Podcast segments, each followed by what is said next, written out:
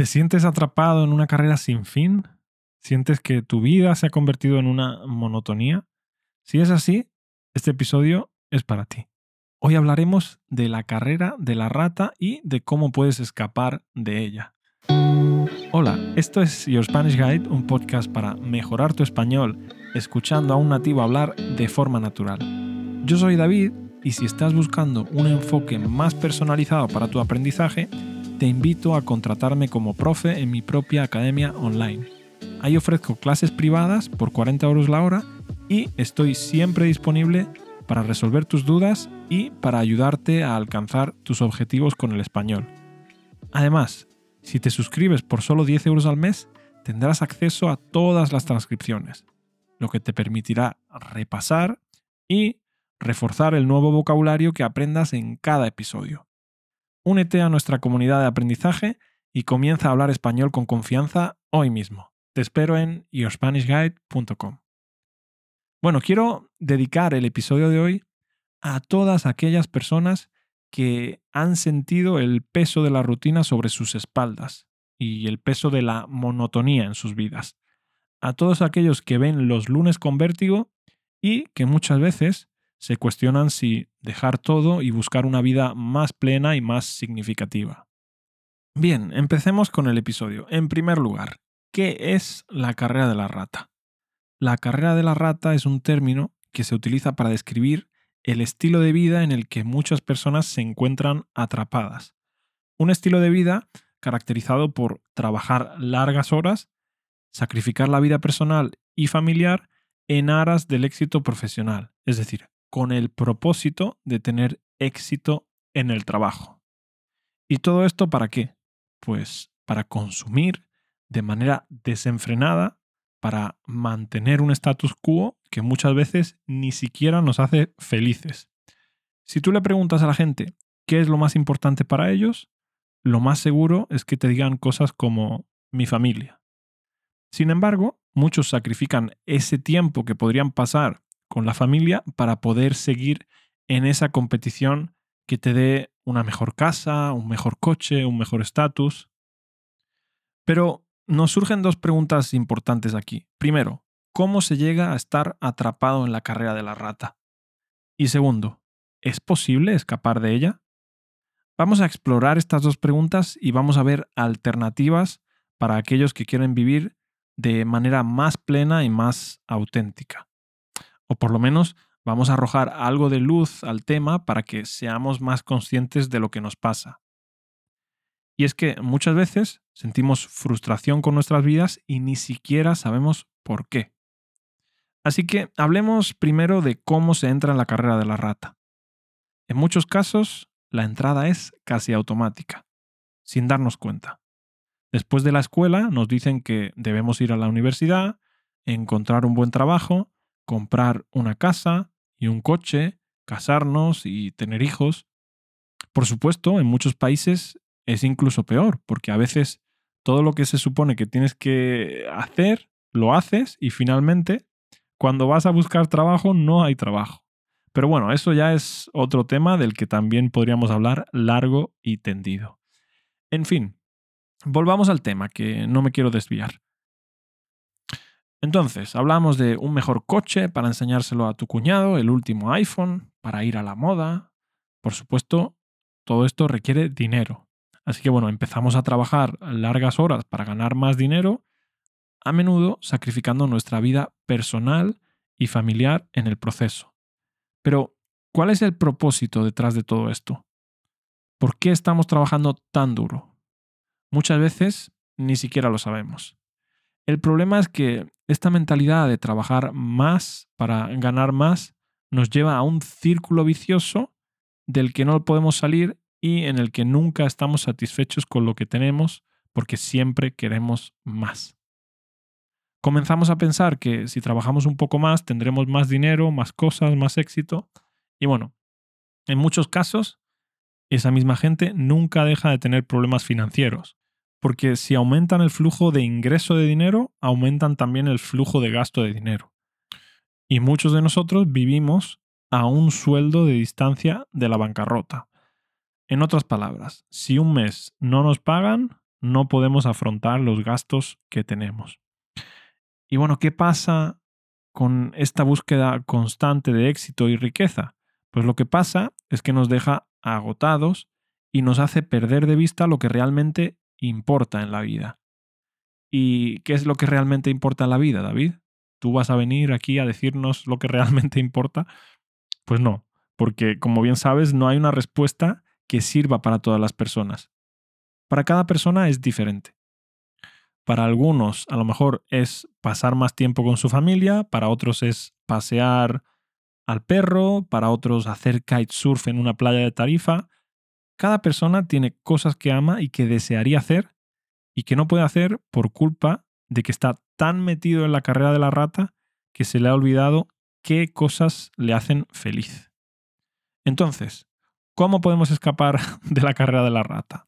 Bueno, la respuesta es diferente para cada persona, pero vamos a ver algunas sugerencias que nos podrían ayudar. En primer lugar, cuestionar nuestros valores. En lugar de asumir que la carrera de la rata es la única forma de vivir, puedes cuestionar tus valores y tus prioridades. ¿Qué es realmente importante para ti? ¿Cómo te gustaría pasar tu tiempo? Si bien todos necesitamos trabajar para ganar dinero, no debería ser el único propósito de nuestra vida. En España siempre decimos que hay gente que trabaja para vivir y hay otra gente que vive para trabajar. Yo creo que tienes que ser como los primeros, no como los segundos. Segunda sugerencia, vive dentro de tus posibilidades. En lugar de tratar de mantener un estilo de vida lujoso y costoso, enfócate en vivir dentro de tus posibilidades. Aprende a hacer un presupuesto y a ajustarte a él. Si puedes ahorrar dinero, inviértelo sabiamente en lugar de gastarlo en cosas innecesarias. Vive con lo que necesitas y no con lo que deseas.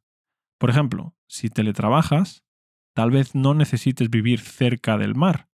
Si la mayor parte de tu tiempo al final lo pasas en el ordenador, a lo mejor ni siquiera estás disfrutando de las vistas al mar. ¿Qué tal mm, comprarte una casa a lo mejor en una zona rural para pagar menos? Eso también puede que a lo mejor te ayude a mantener el contacto con la naturaleza. Es solo un ejemplo. Pero bueno, el concepto clave aquí es vivir dentro de tus posibilidades. No gastes de más para impresionar a tu cuñado. Existe algo que se llama el efecto avestruz. Es un sesgo cognitivo que nos provoca evitar información que percibimos como potencialmente desagradable para nosotros. Por ejemplo, eh, un ejemplo del efecto avestruz en las finanzas sería cuando gastamos de más con nuestra tarjeta de crédito y en lugar de parar y tomar medidas, nosotros ignoramos el problema. Por eso se llama el efecto avestruz, porque es como si metiéramos la cabeza bajo tierra esperando a que el problema se solucione solo. Evidentemente, no se soluciona solo. Bien, veamos otra sugerencia. Otra forma de intentar escapar de la carrera de la rata es tratar de encontrar un equilibrio. La clave es encontrar un equilibrio en tu vida. Trabajar duro para alcanzar tus metas y tener éxito es importante, pero también es crucial dedicar tiempo a tus relaciones, a tus aficiones, a tus pasatiempos. Aprende a decir no y a establecer límites saludables para que puedas disfrutar de tu tiempo libre sin sentirte culpable por no estar trabajando. Y ojo, Saber decir no también implica saber decir no al ocio, cuando lo que toca es trabajar. Yo tengo un amigo que se llama Pablo y me encanta cómo gestiona esto.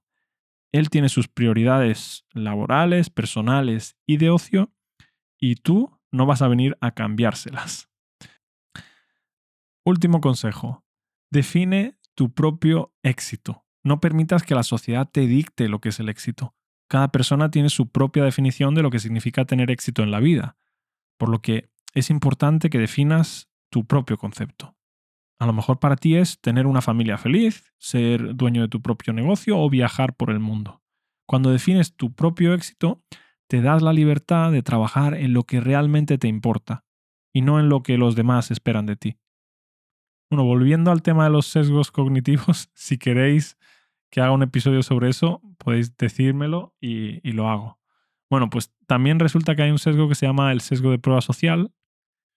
¿Y cómo funciona este sesgo? Bueno, pues lo que habla es de nuestra tendencia a pensar y a actuar como la gente que tenemos a nuestro alrededor. En otras palabras, cuando tus amigos se compran una cosa, tú también te la compras. Como se dice en inglés, keeping up with the Joneses.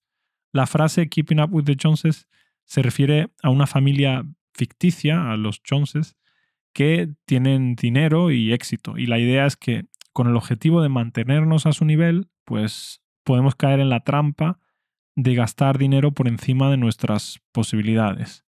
Por ejemplo, los Joneses se compran un nuevo coche, pues tú te lo compras también. Los Joneses se van de vacaciones a Punta Cana, pues tú te vas también de vacaciones a Punta Cana. Ellos renuevan la casa, pues tú también renuevas la casa. El problema es que ya no nos comparamos con los Joneses, con el vecino de al lado. Ahora los Joneses están en Instagram. Y bueno, con todo esto no quiero decir que comprarte una buena casa o productos de marca sea malo, sino que lo importante es que seamos conscientes de quiénes somos como consumidores. En conclusión, la carrera de la rata no significa tener un trabajo de 9 a 5, significa vivir la vida en un extremo en el que solo estás esperando a que llegue la próxima nómina para pagar o para comprarte el último artículo que crees que necesitas. Mientras tanto, tus verdaderos sueños, aquellas cosas que realmente te importan, se quedan en un segundo plano para que tú puedas continuar tu carrera. Y ojo, entrar en la carrera de la rata es fácil. Las expectativas sociales y la presión social con cumplir con los estándares de la sociedad, te pueden hacer entrar en ella sin darte cuenta. Sin embargo, hay formas de evitarla para tener una vida más significativa y satisfactoria. Enfócate en lo que realmente te importa. Establece tus metas y tus prioridades. Encuentra un equilibrio y alcanza lo que tú has definido como éxito. Bueno, lo vamos a dejar aquí. Como siempre, muchísimas gracias por darme amor en las redes sociales y por valorar este contenido en las plataformas de podcasting. Y muchas gracias a los suscriptores de yourspanishguide.com. No podría hacer esto sin vosotros. Si tú también quieres tener clases conmigo, mis clases cuestan 40 euros la hora, pero si pones el código podcast, sé que eres oyente y te hago un 10% de descuento. Nos vemos en el próximo episodio en el que creo que vamos a hablar de los sesgos cognitivos. Sí, lo voy a preparar hoy y mañana hablamos de los sesgos cognitivos. ¿Y qué son los sesgos cognitivos? Pues bueno, son patrones de pensamiento distorsionado que afectan a nuestras decisiones y también a nuestras percepciones. Hablaremos de algunos de ellos y veremos cómo podemos intentar minimizar su impacto. Hasta entonces, que tengas muy buen día. Adiós.